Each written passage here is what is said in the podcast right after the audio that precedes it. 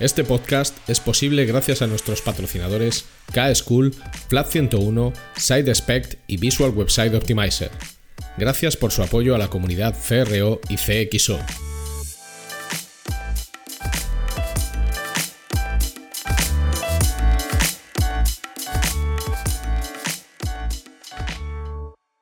Mi nombre es Ricardo Tallar y estás escuchando CRO Café en español el podcast de referencia en CRO y CXO, donde hablamos con profesionales digitales de todos los rincones del planeta sobre nuestro trabajo, con el objetivo de compartir, entretener y aprender.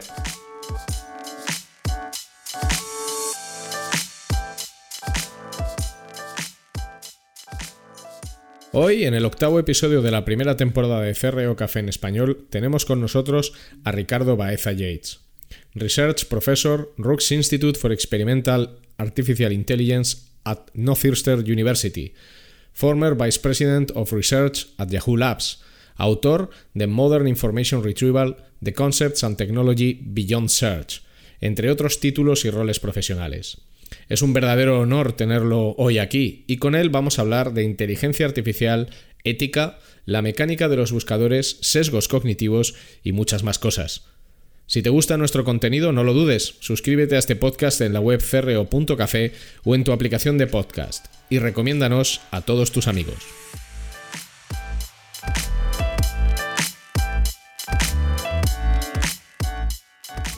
Hola, bienvenidos a todos y bienvenido Ricardo Baeza Yates a eh, Cerreo Café en español.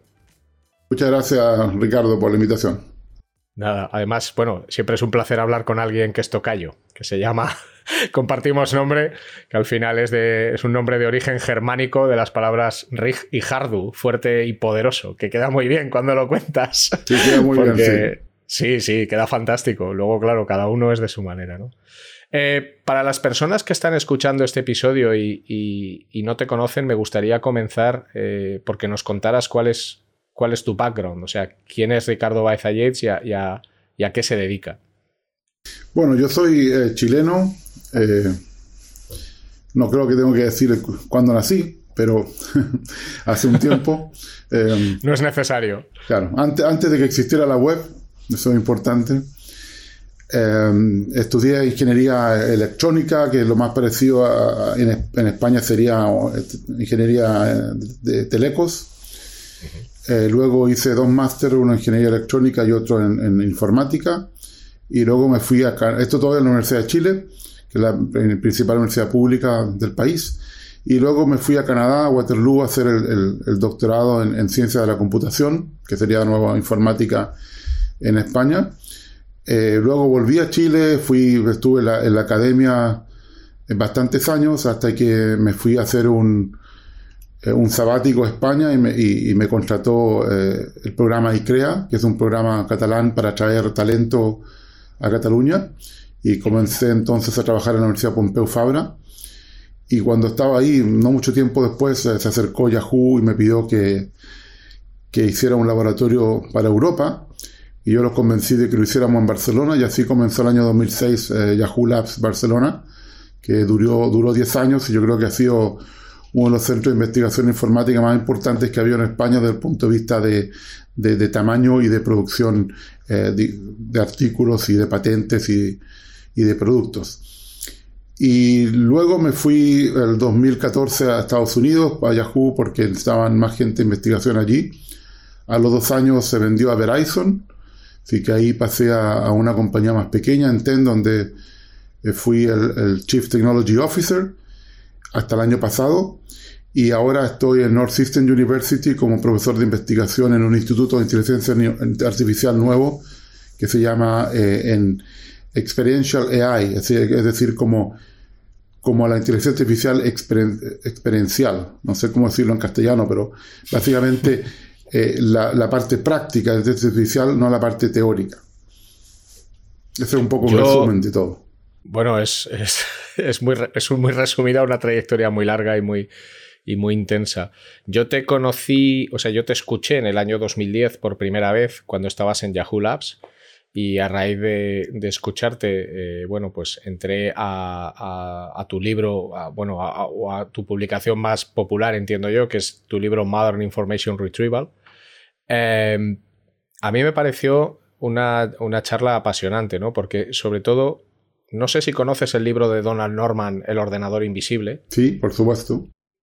Pero yo creo que al final son como dos caras de una misma situación. O sea, Modern Information Retrieval explica cómo funciona, básicamente es cómo funciona un buscador, cómo nos comportamos con un buscador.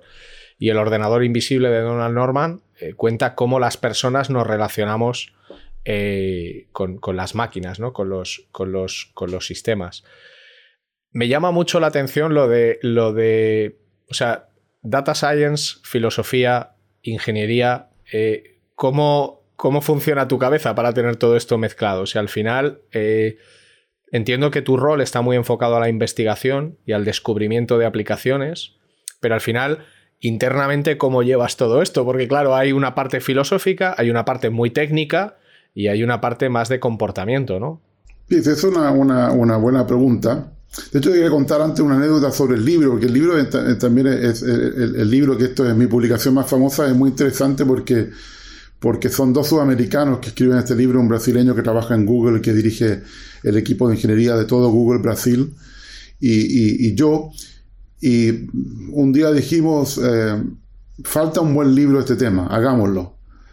Pero era como, era como en, cierto sentido, como una startup diciendo, ¿por qué un libro de dos sudamericanos se va a convertir en el libro más popular? Pero no lo pensamos, sino que lo hicimos.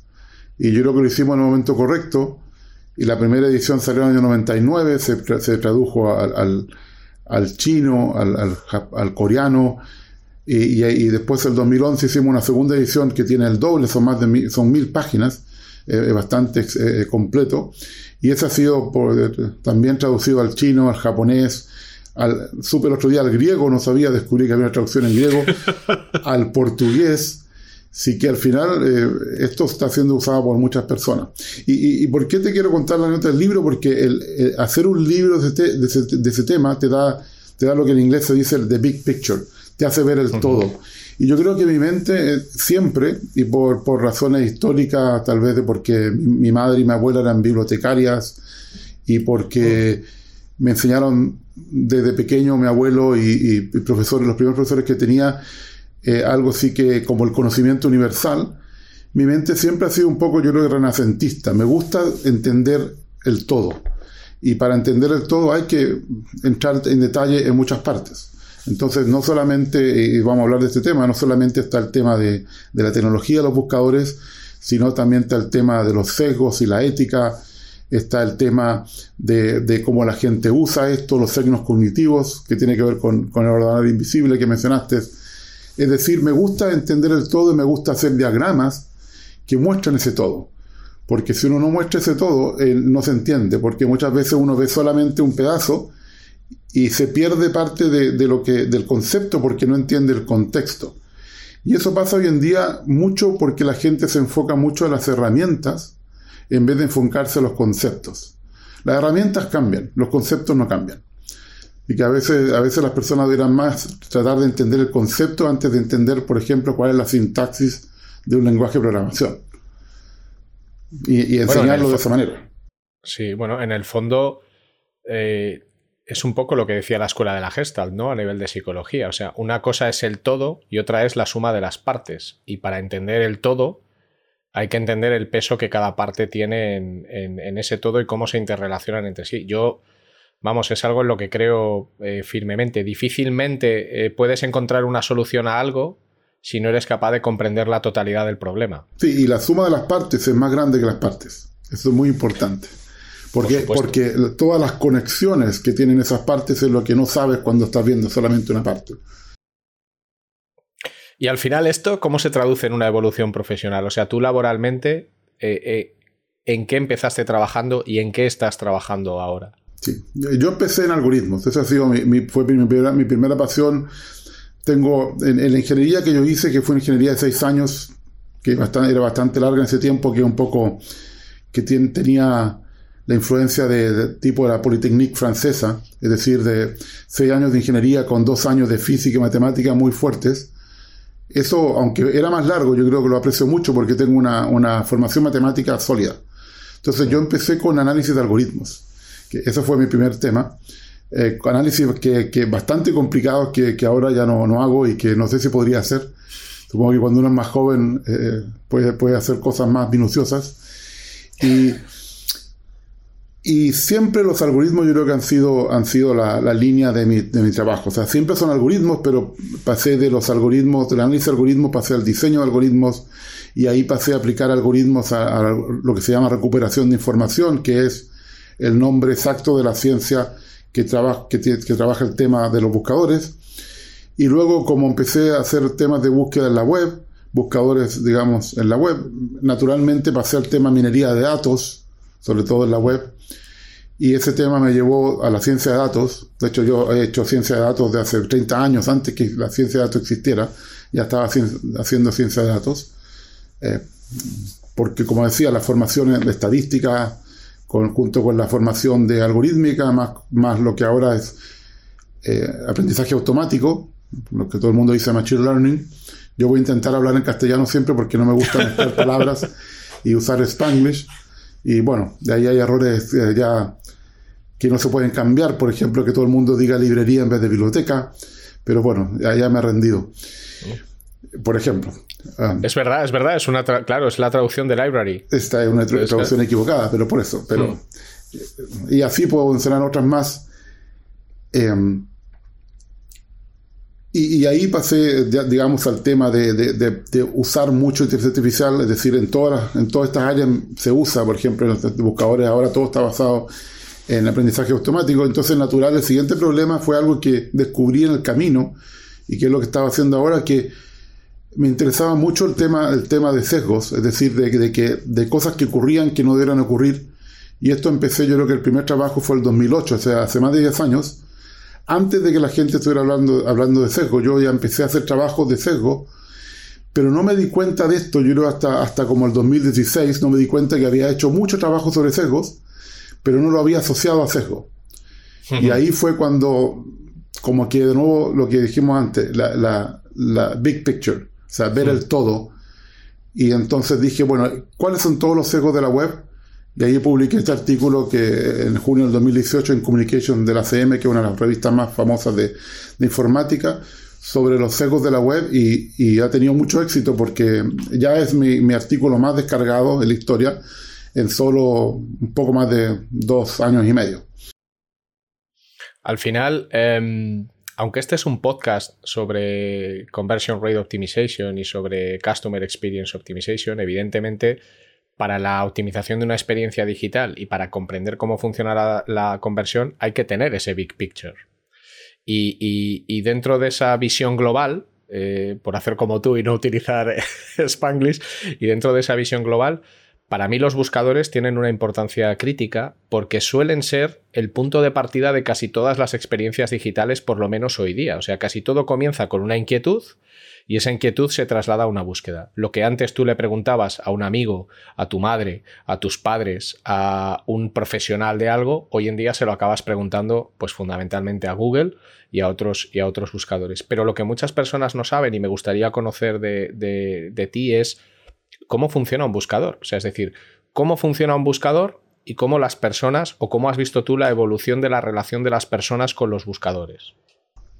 Muy buena pregunta. No sé, podría estar hablando ahora de cómo funciona un buscador. bueno, pero, lo sé, trataré, lo sé. Pero... Sí, pero trataré de hacer un resumen que yo creo que eh, en el resumen voy a tratar de, de, enfatizar las cosas que yo creo que son importantes, que tal vez la gente no conoce, que yo creo que son importantes y que hacen que, y que, hacen que la experiencia sea la experiencia que tenemos hoy en día. O sea, cuáles son las cosas, los elementos más importantes. Entonces, eh, conceptualmente, uno puede pensar que, que básicamente lo que tenemos que hacer es, si tú pones hoy en día dos palabras, tres palabras, eh, uno busca qué páginas en la web tienen esas tres palabras y luego decides en qué orden presentarlas. Eso es lo que tú tienes que hacer. Ahora, eso tienes que hacerlo primero muy bien en el sentido de que el orden tenga orden por relevancia, lo que se llama. Es decir, que la primera sea la mejor, la segunda sea la mejor. Y por supuesto, esa pregunta ya es subjetiva, porque lo que es mejor para ti no tiene que ser mejor para mí. Entonces estamos usando como un promedio de toda la gente para saber cuál es el orden. Y la segunda, el segundo requerimiento es que eso sea rápido. Entonces, empecemos por cómo lo hacemos que sea rápido y después voy a hablar de cómo hacemos que sea, digamos, bueno, que, sea, que tenga calidad. Ahora, para que sea rápido, yo no puedo buscar las páginas ahora, cuando tú me lo preguntas, porque entonces voy a tardar eh, horas. Por supuesto, no sé si la gente sabe, pero hay más de, hay alrededor de 200 millones de sitios web y esos sitios web tienen básicamente un número infinito de páginas porque hay muchas páginas dinámicas que pueden ser generadas eh, para siempre, como un sitio que genera hojas del calendario. Así que eh, las páginas pueden ser infinitas. Y por supuesto no podemos buscar un número infinito de páginas. Entonces lo que tenemos que hacer es recorrer la web, que eso se llama, se llama en inglés crawling, recolectar la información de la web y hacer un índice, donde se usa una estructura de datos que se llama índice invertido, que es una estructura muy simple de los años 60, pero que lamentablemente no se enseña en los cursos básicos de algoritmos no sé por qué razón fundamental nos enseñan, yo sí la enseño. Es una muy básica porque tú puedes pensar que lo que tienes es un diccionario, es decir, tal como un diccionario, una lista de palabras que has encontrado, y por cada palabra tú sabes en qué páginas esa palabra está. Así de simple.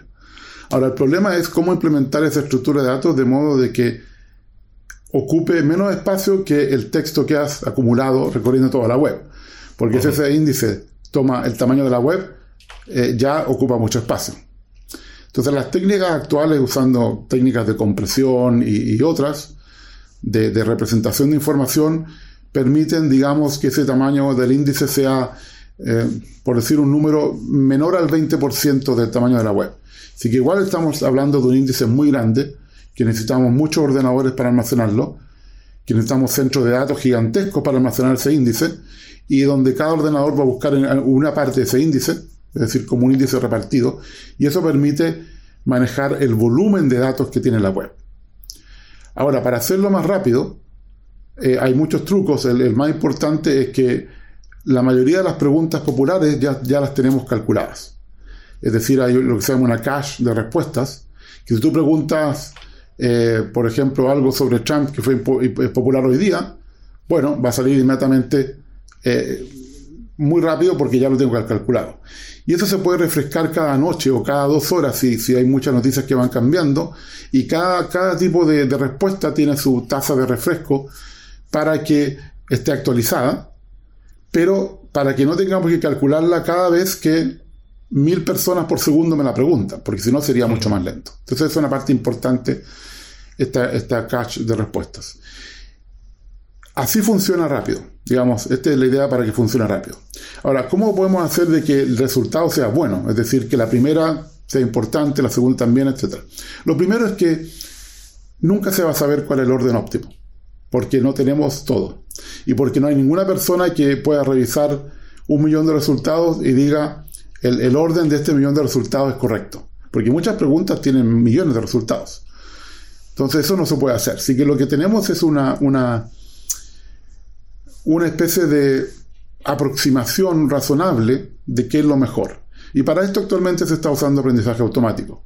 Entonces lo primero que se hace es generar con, una, con, un, mecanismo muy rápido de, de aprendizaje automático que puede hacer muy rápido decir, mira, al parecer estas son las, por darte un ejemplo, 10.000 mejores páginas para tu pregunta.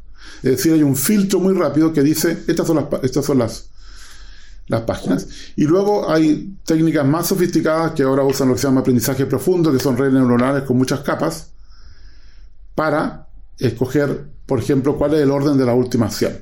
Así que son dos fases del, del, ordenamiento jerárquico, que en inglés se llama ranking, que también se usa mucho en castellano. Y pues, creo, que ese, creo que ese está en la Real Academia, habría que verificarlo.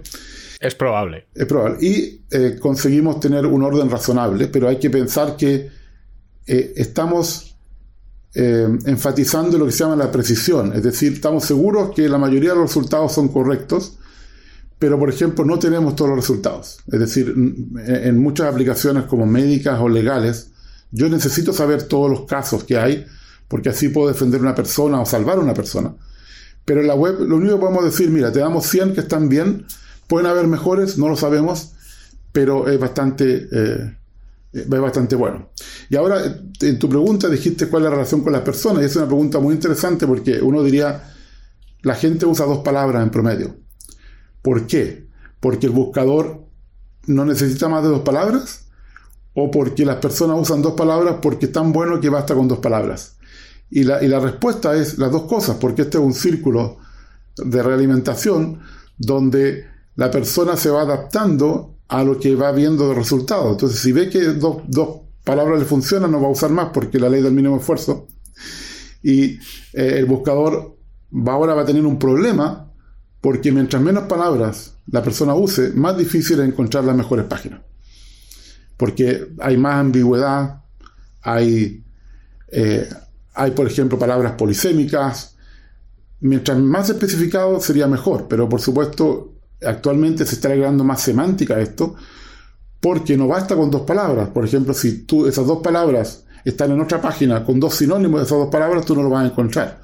Así que eh, estamos en una fase donde estamos agregando más semántica con lo que se llaman eh, en inglés word embeddings, que son básicamente representar palabras en un espacio multidimensional y ese espacio multidimensional captura la semántica del contexto porque se usan las palabras que están cerca para hacer esa representación. Así que en el fondo los sinónimos van a quedar muy cerca representados, entonces ya podemos saber qué otras palabras deberíamos buscar. Entonces, por ejemplo, un buscador podría tomar tus dos palabras, cambiar la representación y usar esa representación para buscar y entonces también encuentro los sinónimos porque están cerca y eso permite encontrar más cosas. Ese es donde estamos hoy en día. En teoría, esto ya, si no entendí mal en su momento, esto ya existía, ¿no? Es lo que se llaman motores semánticos de indexación, si no recuerdo mal.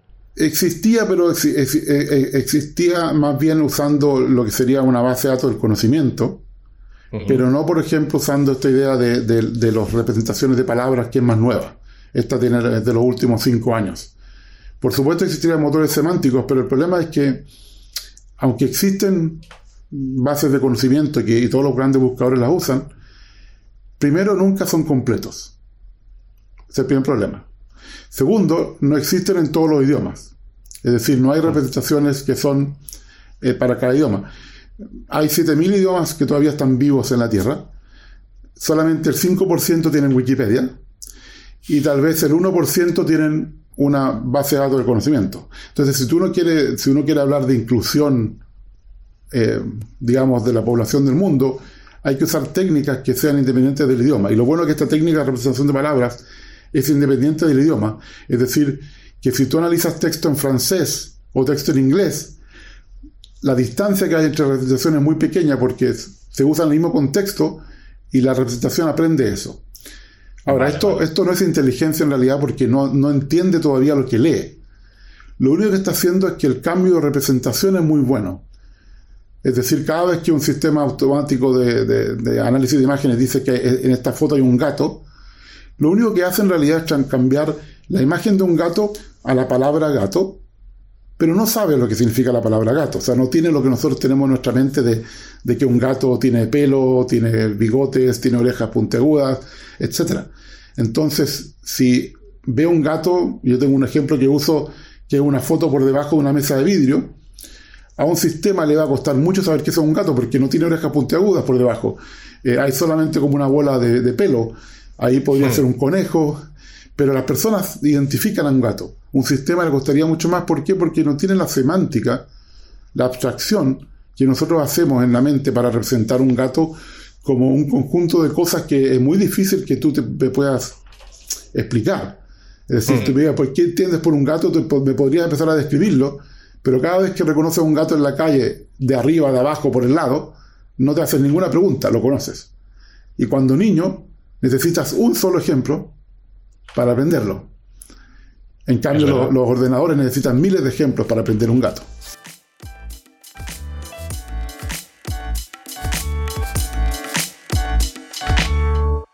Will this work? Hmm, maybe not. Isn't that what we're all trying to figure out? With VWO, create and A B test different variations of your website to continuously discover the best performing versions that improve conversions. Stop guessing. Start A B testing with VWO today.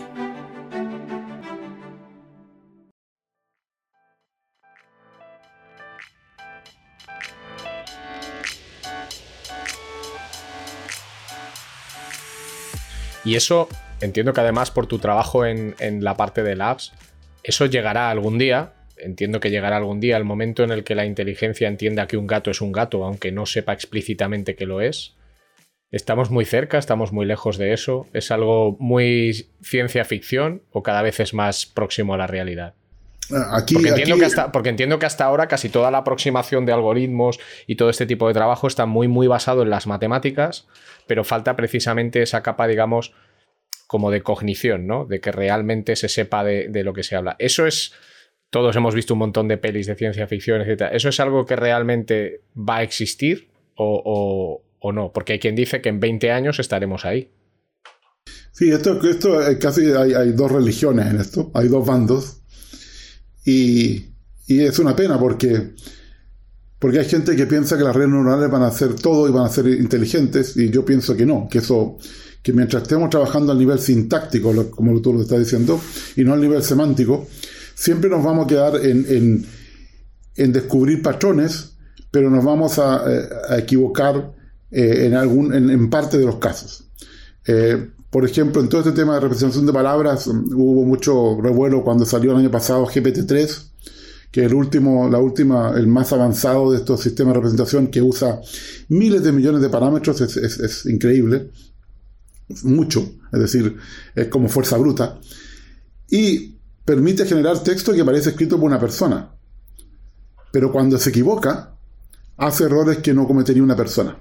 Y ahí uno ve la parte de que no entiende. Es decir, está copiando, eh, copia muy bien cuando lo copia bien, pero cuando se equivoca, son errores que una persona no haría porque semánticamente se fue al polo norte. Ya. En cambio, una persona lo que haría es que se, por ejemplo, ya, no es exactamente lo mismo, pero se entiende, ¿no? Eh, cometió un error, pero eh, todavía tú entiendes el contexto, pero aquí eh, se va eh, completamente fuera. Y esa es la diferencia entre los errores humanos y los errores de máquina. Los errores humanos generalmente están cerca de ser correctos. Los errores de máquina son como saltos en el hiperespacio y uno ya no entiende qué es lo que el sistema ha aprendido. Y por ejemplo, hay otros ejemplos como que tú le cambias un píxel a una imagen y el gato se convierte en un perro.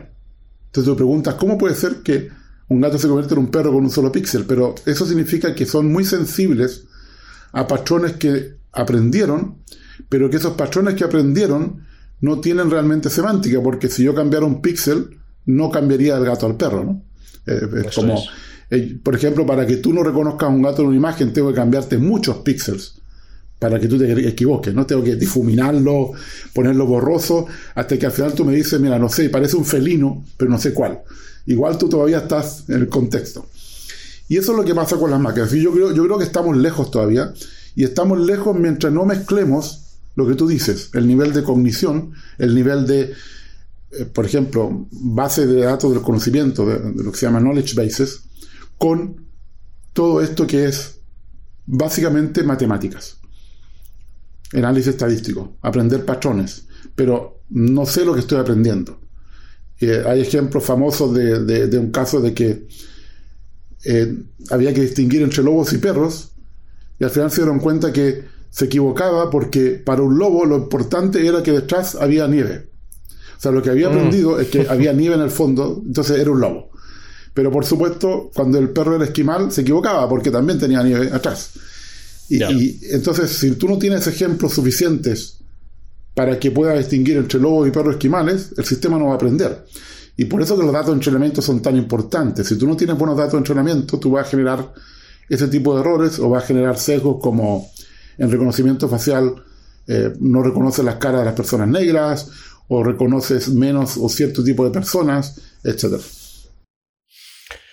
Te, voy a hacer una pregunta que es, que entiendo que para ti es fácil, porque al final data science, filosofía, etcétera. O sea, los buscadores hoy día, que yo entiendo que. O sea, yo siempre digo que el buscador se ha convertido. O sea, antes decían que la religión era el opio del pueblo. Yo creo que los buscadores son el opio del pueblo. Ahora hay quien te diría que son las redes sociales, pero bueno, entre las redes sociales y los buscadores está el opio del pueblo del siglo XXI, ¿no? Em, cuando yo utilizo un buscador, realmente el buscador me ofrece un resultado que a mí me permite encontrar cosas nuevas o en realidad está sirviendo a los intereses de la corporación que lo ha creado? Es una pregunta complicada. Yo creo, yo creo que en el caso de, los buscadores, lo que no es cierto en el caso de comercio electrónico, pero yo creo que, por ejemplo, cuando hay un sistema de recomendación ya es más complicado porque me gustaría poder recomendarte algo que, que, vendo yo y no que vende la competencia. Así que hay un incentivo económico muy fuerte. En el caso de los buscadores, eh, yo creo que es mucho más neutro. Es decir, que lo que, te está, mostrando es realmente independiente de las corporaciones, por ejemplo. El problema es que hay mucho más sesgos eh, involucrados en el proceso que solamente el que hizo el buscador. Por ejemplo, está el sesgo que están en los datos. Es decir, hay sesgos en los datos, hay sesgos de género, hay sesgos de raza, hay sesgos lingüísticos, hay un montón de sesgos que este, esto tiene que ver con el trabajo que mencionamos del communication de ACM. Después tienes todos los sesgos que hay en el muestreo de datos. Hay sesgos que, por ejemplo, pueden haber en el algoritmo eh, de ordenamiento de los resultados. Pero el sesgo más importante es la, interacción entre la persona que tiene sesgos cognitivos y, el sistema. Entonces, por ejemplo, eh, uno de los sesgos cognitivos más importantes de los buscadores es el sesgo de, orden. Es decir, las personas hacen más clic en la primera posición solo porque está en la primera posición, no por el contenido de eso. Así que entonces los clics, si uno los ordena por, posición, siempre hay más en el primero, en el segundo, casi independientes si la segunda es mejor que la primera. Porque, porque esto es como una religión. La gente cree en los buscadores, cree que el buscador realmente está haciendo un trabajo maravilloso y te da el orden correcto.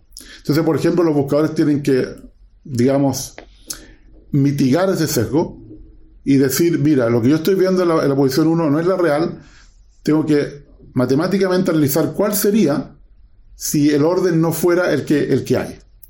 Es decir, si el orden fuera aleatorio, ¿cuántos clics realmente tendría el, el, primer lugar?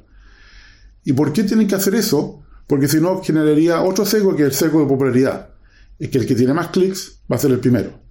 Pero yo le estoy ayudando a estar ahí porque es el primero ya. Entonces, es, típico de lo que se llama el, efecto en inglés de San Mateo, que los ricos se hacen más ricos y los pobres se hacen más pobres. Y eso es lo que hay que evitar. Pero el problema es que hay muchos más secos, mucho más sutiles que este, que son mucho más difíciles de editar. Déjame darte otro ejemplo. Que seguro que, seguro que tú lo has, es un ejemplo que mucha gente que, que está aquí lo ha hecho. Porque el ejemplo es escribir una nueva página de tu blog. Y seguro que hay mucha gente que aquí escribe sobre SEO, sobre marketing, sobre otras cosas. Entonces, ¿qué es lo que haces para escribir tu blog? Tú haces una búsqueda, ¿no?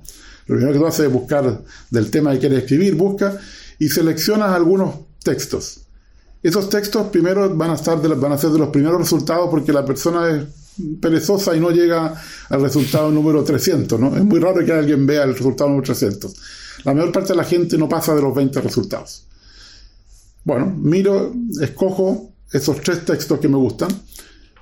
Por supuesto, ahí ya hay un sesgo de ranking, pero, pero supongamos que eso no es tan relevante. Yo pongo estos tres párrafos en mi blog. Esto es lo que se llama típicamente en inglés un mashup. Voy a mezclar contenido. Por supuesto, tú no, tú no, tú no, eres, no estás plagiando a nadie. Si tú lo haces muy bien, ¿Qué significa no plagiar? Significa ponerlo entre comillas, poner un enlace, un enlace a la, a la fuente original y mencionar eso, es, eso es mucho ya, eso es mucho ya, ¿eh? eso, pero, lo estoy diciendo porque eso es lo correcto y aquí la parte ética es importante. Entonces, eso, es, cosas, eso es. Comillas, enlace a la fuente original y mencionar al autor. Bueno, por supuesto, yo, tú los pones en orden y, te, te, da un poco de vergüenza porque no hay nada tuyo. Así que entonces lo que tú haces es poner un poco de texto antes, entre medio, después, para rellenar. Pero si tú lo miras, más de la mitad no es tuyo. Pero ya te sientes satisfecho la ley del mínimo esfuerzo, escribiste una opinión discutiendo la opinión de otras tres personas. Y por supuesto viene la parte ego y le pones tu, tú, tú, tú, eres el autor de este blog, ¿no? Aquí está en mi sitio, este es el título del autor ahí destacado, y lo publicas en la web. ¿Cuál es el problema de esto? ¿Cuál es el sesgo que está ahí, que yo llamo un sesgo de segundo orden? Bueno, este, este, este, este blog que tú escribiste lo va a recuperar más tarde el buscador, lo va a recolectar y lo va a ingresar a su, a su índice. Y esto lo que va a hacer es reforzar el, el, conocimiento de que tiene ese buscador de que esos tres párrafos que tú ocupaste son lo mejor que existe en la web. Así hmm. que entonces vas a reforzar el algoritmo de ranking, no la posición, sino el algoritmo mismo de ranking que dice, este contenido es bueno porque encontré otra vez este contenido. Pero en realidad lo encontró porque la persona usó el buscador para encontrarlo. Entonces este es un ciclo vicioso que ya es mucho más difícil de resolver. Los clics se pueden resolver. El ciclo de ver si el contenido que yo encontré estaba ya antes en otras páginas es un problema mucho más complicado. Este fue mi primer artículo de SECO que publiqué el año 2008. Lo que hicimos fue construir el árbol genealógico de las páginas de la web. Es decir, esta página proviene de otra página. Buscábamos si habían párrafos que habían aparecido mm. antes en otra página y podíamos decir, mira, en realidad esta página tiene estos tres ancestros porque estos textos vienen de ahí. Y ese problema hoy en día debe ser mucho mayor que hace 12 años. Hace 12 años encontramos que más del 30% de la web tenía redundancia semántica. Porque ya estamos viendo párrafos y que eso ya es redundancia semántica. Y si hace 12 o 13 años era el 30%, eh, hoy en día eh, puede ser mucho mayor. Entonces, ese tipo de sesgo más sutil ya es muy, muy difícil controlarlo. Así que podemos pensar que si hay un buscador dominante, eh, la web se está googlificando. Es decir, el contenido es de mejor calidad está sesgado por lo que el, algoritmo de ranking cree que es de mejor calidad. Así que muy parecido a este ciclo que te dije de yo busco con dos palabras porque me funciona y entonces yo tengo que buscar con dos palabras porque eso es lo que tú haces y el buscador se queda en, este ciclo que es dos palabras lo único que se usa o, la mayor parte de la gente. Y pasa lo mismo entonces con el ranking. Si yo refuerzo tu creencia de que este contenido es bueno, tampoco cambia eso es un, en el fondo es un dilema porque tampoco parece que tenga una solución eh, sencilla.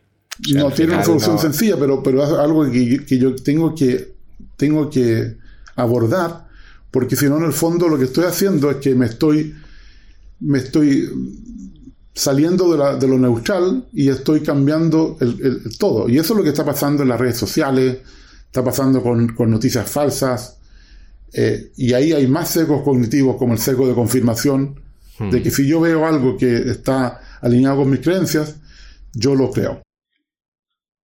El, uso de los yo creo que esto está muy relacionado, o sea, el uso de los buscadores y el, digamos, dar por válidos los resultados que vemos en los buscadores como las fuentes más fiables de información, ha reducido nuestra capacidad de investigación, nuestra capacidad de buscar nuevos resultados, nuestra propia curiosidad?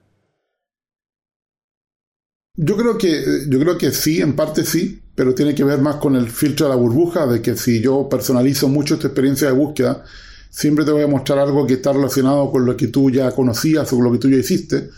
Entonces la única forma de romper ese filtro de la burbuja, que es el libro que escribió Eli Pariser hace ya casi 10 años, eh, básicamente yo nunca te voy a poder mostrar algo nuevo a ti porque no está en tus datos para poder mostrártelo, es decir, para poder recomendarlo. Y eso en el mundo del comercio electrónico se, se, quiebra con lo que se llama filtrado colaborativo, es decir, que yo uso personas parecidas a ti para mostrarte cosas que tú no conoces que te podrían gustar. Pero en realidad la burbuja es mucho más grande porque el sistema entero está en una burbuja gigantesca que es la suma de todas las burbujas de las personas y, tampoco puede aprender si, si, solamente está usando datos de esas personas. Es decir, la única forma que un sistema aprende es con usuarios nuevos o con usuarios que van cambiando su comportamiento y van aportando cosas nuevas. Y eso, eso pasa mucho en las redes sociales, que, yo, yo tengo, yo trato de curar muy bien eh, a quienes sigo en Twitter o, a quienes son mis, mis, contactos en LinkedIn. Y realmente ellos me muestran cosas muy interesantes porque yo me he preocupado no tanto del tema, sino que me he preocupado más de la fuente. ¿Quién es la fuente? Y si la fuente es buena, me va a mostrar cosas que son nuevas y que son interesantes. Es decir, eh, yo generalmente mi fuente principal hoy en día de, qué cosas tengo que leer en la web son cosas que veo en redes sociales porque tengo muy buenas fuentes. Ahora, mucha gente no se preocupa de eso y sigue a todo el mundo eh, en forma masiva, entonces es mucho más difícil que un algoritmo de recomendación en una red social te dé las mejores cosas porque hay más ruido y hay más datos. Claro, pero es lo que te iba a decir. O sea, al final parece que vamos encaminados eh, sin remedio a un formato tipo Lemming, ¿no? Que todos van corriendo y todos se tiran por el precipicio por el simple hecho de que lo hace el que va delante de ellos. Eh, es un comportamiento grupal como muy fuerte y muy, muy difícil de contrarrestar también por una cuestión de esfuerzo. O sea, es como, por ejemplo, eh, la indigencia cognitiva.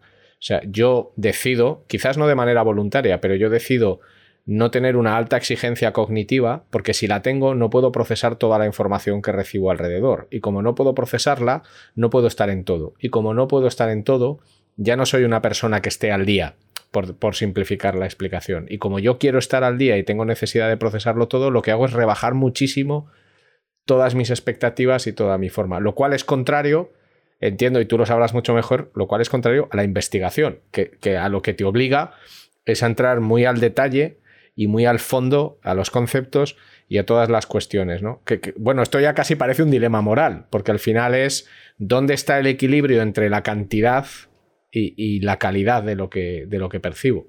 Me, gusta mucho lo que dijiste de indigencia cognitiva, porque hay, hubo un ejemplo muy bueno de esto hace muy pocos días, supongo que lo sabes, que Elon Musk recomendó Signal y una pequeña compañía de Texas que se llama Signal subió por espuma porque la gente empezó a comprar acciones de esa compañía que no tenía nada que ver con la compañía de, mensajería que es Signal. Entonces, hay gente tan, eh, perdón, la palabra que decir, tan estúpida que ni siquiera es eh, verificar, comprobar si la, si la empresa que está comprando acciones tiene sentido comprarlas.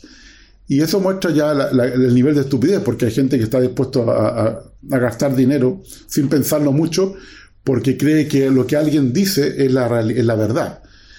Y, bueno, y tal vez, como hacer algún artículo, también lo dice para molestar a Facebook, porque WhatsApp es de Facebook. Así que podría haber dicho Telegram, podría haber dicho cualquiera, eh, y, igual eso habría sido eh, eh, una desinformación al final. Hmm. Sí. Yo creo que, por ejemplo, en el tema de redes sociales, mi recomendación sería, sería no ver el dilema en las redes que fue muy popular en Netflix, que es un poco, que es un poco, como diría en inglés, shallow, es, poco profundo. No, no va al fondo del problema y la mayoría son eh, hombres blancos. ver Coded Bias, que, que, que, está hecho por, por, por eh, yo y, otras mujeres, la mayoría de color, que han sido afectadas por este problema y que fueron las primeras que encontraron los problemas de reconocimiento facial. Así que este es como el otro, la, otra, mirada, pero mucho más profunda, que, es cuáles son los secos que existen, por ejemplo, en, la inteligencia artificial. Sí, recomendaría ver esa, película, está disponible en la web, creo que uno puede, por, poco dinero, hacer una, una, sesión que uno puede mirar con la familia o con, con un grupo de, de trabajo lamentablemente está en inglés, que yo sepa solamente, pero que es muy interesante. Volviendo a, los buscadores, eh, ahora dejemos de pensar en los buscadores genéricos y eh, vamos a pensar en los buscadores de comercio electrónico que tienen una incidencia brutal, un impacto brutal en conversión. Al final, cuando tú buscas algo en un e-commerce y tienes una buena experiencia de búsqueda o lo que tú crees que es una buena experiencia de búsqueda, tus probabilidades de transaccionar suelen estar entre 3,5 y 6 veces por encima de si no utilizas el buscador. ¿Cuáles son los principales sesgos o, las principales eh, tricks que, que, nos encontramos cuando utilizamos el buscador de un e-commerce? Sí, es muy, buena pregunta porque yo creo que aquí está, es el caso de sesgo más dañino que existe hoy en día, de, la, de la parte eh, de equidad de los comercios digitales. Y eso tiene dos aspectos. Un aspecto que tiene que ver más bien con, monopolio y ética, que no voy a tocar, que tiene que ver con, el hecho de que eh, en todas estas plataformas, el que es dueño de la plataforma también tiene derecho a vender. Y esto ya ocurre también. En los supermercados también tenemos productos de marca blanca que vende el supermercado. Y por supuesto el supermercado tiene ventaja porque sabe exactamente lo que compra la gente, qué compra y, qué competencia y qué, producto la competencia compra. Y entonces puede ofrecer justamente los, los productos más vendidos y en cierto sentido un poco de competencia desleal. Pero en el mundo digital esto es mucho más grave porque, porque la cantidad de datos que, que, uno tiene es mucho mayor que los que yo creo que tiene un supermercado. O sea, imagínate saber exactamente lo que venden decenas de miles de eh, empresas que, venden productos en una, de estas plataformas digitales. Pero ese es un tema más bien de regulación, de monopolios, y, prefiero no, no, extenderme ahí porque no es el área que yo entiendo. Pero si, si olvidamos esto, el gran problema actual es que lo que ya vimos de, de, los secos que favorecen a los que son populares. Cuando alguien te recomienda 3, 4 productos, hay miles que no estás viendo. Y este se llama el sesgo de exposición y tiene que ver mucho en medicina, por ejemplo, ¿te vas a contagiar del COVID o no? Depende, fui expuesto a una persona que tenía COVID o no. Esto es lo mismo, ¿vas a comprar un producto o no? Bueno, ¿fui expuesto a ese producto sí o no? Si nunca he sido expuesto a ese producto, la respuesta es no. Entonces, cada vez que vemos una recomendación, estamos haciendo más popular uno de esos productos, porque solamente compramos uno de que están ahí, y el resto no. Entonces la pregunta es, ¿Tienen todos los productos una exposición justa? Y la respuesta lamentablemente es no, porque los productos que están en la cola alargada, los que venden poco, los que sabemos poco, porque también depende, si yo no lo muestro no sé si es bueno o no. Hmm. Y ese es el problema entre lo que se llama eh, eh, eh, exploración y explotación. Que tengo que mostrar a todo el mundo en forma justa, de acuerdo a la calidad de ese, producto, para poder entender qué producto debería mostrar. Y el problema es que para los productos nuevos, para los productos que no son tan populares, el sistema no sabe tanto de ellos porque los ha mostrado poco. Y eso genera de nuevo, los ricos se hacen más ricos, los pobres se hacen más pobres. Y este es un tema que estoy en investigación hoy en día que yo creo que es muy importante porque yo creo que si los sistemas de recomendación de estos sitios de comercio electrónico supieran mejor su mundo, es decir, conocieran todo, a la larga venderían más, ganarían más dinero. Pero lo que hacen es que se quedan en, óptimos locales vendiendo cosas que saben que van a vender hmm. para no mostrar algo nuevo que tal vez no van a vender. Pero que si lo mostraran, sería una inversión hacia el futuro. El mejor ejemplo que yo doy es que la gente que hace posgrado, eh, la gente que hace un máster o un doctorado, lo que hace es dejar de ganar dinero por tres años, por un año, por tres años, por cuatro años, por cinco años. ¿Pero por qué? Porque sabe que el resto de la vida va a hacer algo que le gusta y va a ganar más dinero. Hmm. Es una inversión importante. Yo creo que los sistemas de recomendación hoy en día no, hacen esa inversión, no, no exploran lo que tienen que explorar, porque explorar significa perder dinero hoy y no piensan en el dinero que podrían ganar mañana.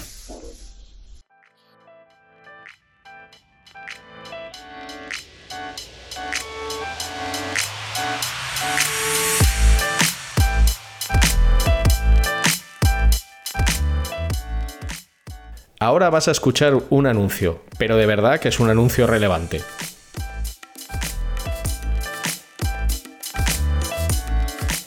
Conviértete en un experto en CRO y dedícate a una de las profesiones más demandadas del momento. El máster de CRO de K-School, con un claustro de profesores especializados en conversión y negocios digitales, es la formación que estás buscando un máster totalmente práctico, con profesores de alto nivel y en el que aprenderás las herramientas y técnicas necesarias para convertirte en un gran profesional. Estúdialo en modalidad presencial en Madrid o Barcelona o hazlo desde cualquier lugar del mundo en streaming. Más información en kschool.com.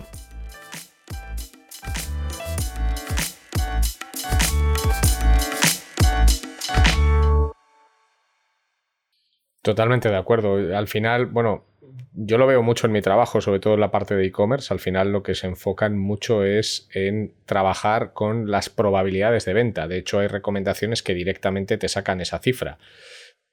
Fulano ha comprado este producto y si ha comprado este producto hay una probabilidad de X de que compre este otro. Ergo, el que le enseño es ese otro. No le enseño otro que a lo mejor sería mejor para él o guarda más relación con lo que ha comprado, sino en realidad le enseño el que es más probable que yo le venda.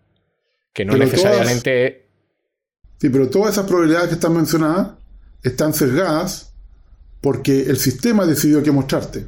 Así que el sistema está básicamente escribiendo su futuro. Y eso es lo interesante, el sistema está escribiendo su futuro, es decir, eh, son como profecías eh, que se van a cumplir. Está haciendo profecías que va a cumplir porque ellos mismos deciden cuáles son los tres, cuatro productos que te van a recomendar. Entonces, si yo siempre recomiendo lo mismo para un producto dado, cambia muy poco. Yo te puedo decir cuáles son los más los populares, los productos más populares en el futuro. Van a ser esos cuatro. Porque son los que están mostrando. Así que es un ciclo vicioso de que el sistema, en realidad, el sistema se está haciendo tonto a sí mismo. Se está engañando, se está autoengañando. Y eso es lo que yo creo que no se, no se trabaja tanto hoy en día de, desengañarse, de explorar más. Se explora, pero se explora con un límite. Por ejemplo, yo, estoy, yo digo, estoy dispuesto a, a, invertir 5% de mi ganancia de hoy en, en, explorar. Pero no me bajes, no me bajes el, el ingreso más de 5% porque eso me parece demasiado. Pero capaz que para hacerlo bien tendrían que bajar en 10% o en 20% pero el, eterno, eh, digamos, dinero fácil, optimicemos mm. para hoy y no para el próximo año, es lo que pasa no solamente en estos sistemas, sino en muchos otros eh, ámbitos de la economía actual.